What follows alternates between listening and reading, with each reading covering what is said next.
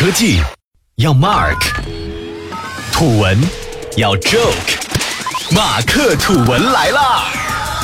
本节目由三十六克高迪传媒联合出品，喜马拉雅网独家播出。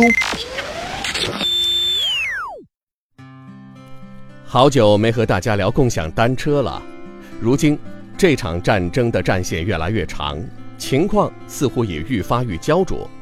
朱啸虎表态。Ofo 摩拜会走向合并后不久，在近日三十六氪举办的 WISE 大会上，摩拜投资人刘二海在接受专访时也谈到了他对这两家公司合并的看法。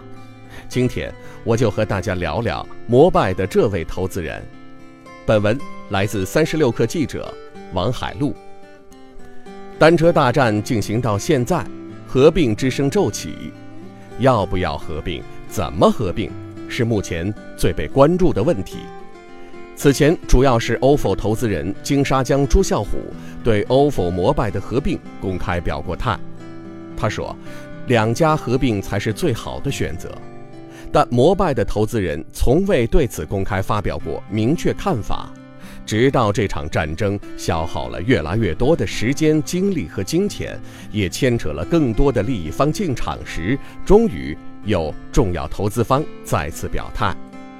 摩拜单车董事、愉悦资本创始及执行合伙人刘二海，十二月十三日在参加三十六氪举办的外资大会时，在接受三十六氪专访时，第一次表态说，他对两家单车公司合并持开放态度，但他有一个条件。刘二海说：“我不反对合并。”但我反对合并的公司为一家大公司所控制，这是不可接受的。愉悦资本是摩拜的 A 轮投资方，并在摩拜的后续融资中持续跟进。除了摩拜，刘二海在出行领域还投资了蔚来汽车、神州专车、优信二手车、途虎养车等公司，是一位出行领域举足轻重的投资人。单车大战开火至今。投资行业及互联网行业的巨头悉数入场，包括腾讯、阿里这样的互联网公司。谈及因为摩拜而在微信上与 ofo 投资人互怼的马化腾，刘二海明确表示，腾讯是摩拜重要的投资人，为摩拜发展提供了重要的资源与支持。而另一位接近滴滴业务的投资人向三十六氪透露。滴滴在 ofo 内部持有百分之二十至百分之三十的股份，虽然没有控股，但很难年条款中是否明确了否决权、投票权、任命权等权益，对 ofo 的影响力不可小视。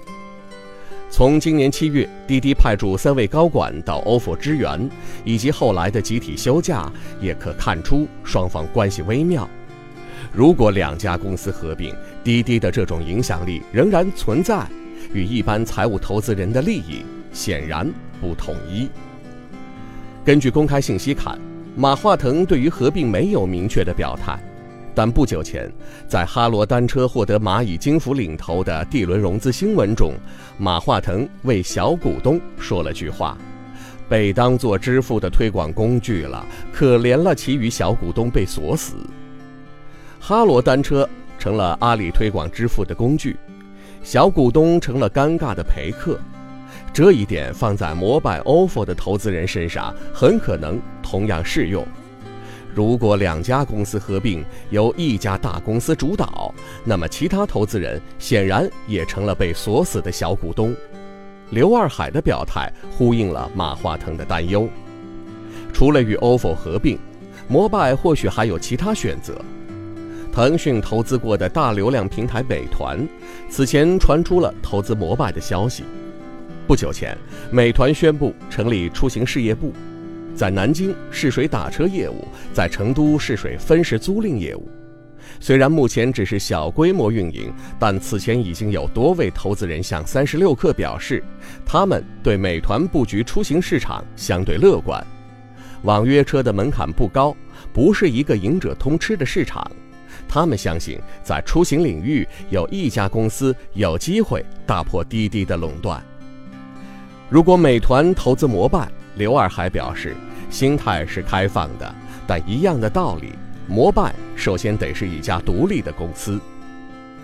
如果据此前多次被猜测的摩拜最终选择了跟 ofo 合并，那么美团在出行领域势必会失去一个重要的臂膀，支持美团与滴滴抗衡的投资人们也会大失所望。也正因此，滴滴可能需要付出更多的诚意。尽管合并的绯闻隔三差五就会成为热点，但身处漩涡之中的两家当事公司的态度却是这场仗还有的打。摩拜 CEO 王晓峰不久前在公开场合表示，不觉得有任何合并的可能。ofo 的官方口径是不予置评。如果摩拜不同意合并，投资人能给到的压力并不大。刘二还表示，摩拜与投资人之间不存在对赌等特殊条款，是一家完全独立、经营方面可以自己做主的公司。不过，能给到 ofo、摩拜两家公司压力的，或许是账面上的剩余现金。不久前，ofo 传出了获得新一轮融资的消息，投资方中有阿里，但此消息 ofo 未官方宣布。证实或者证伪，而摩拜距离上一轮融资也已经半年，两家公司如今都不盈利。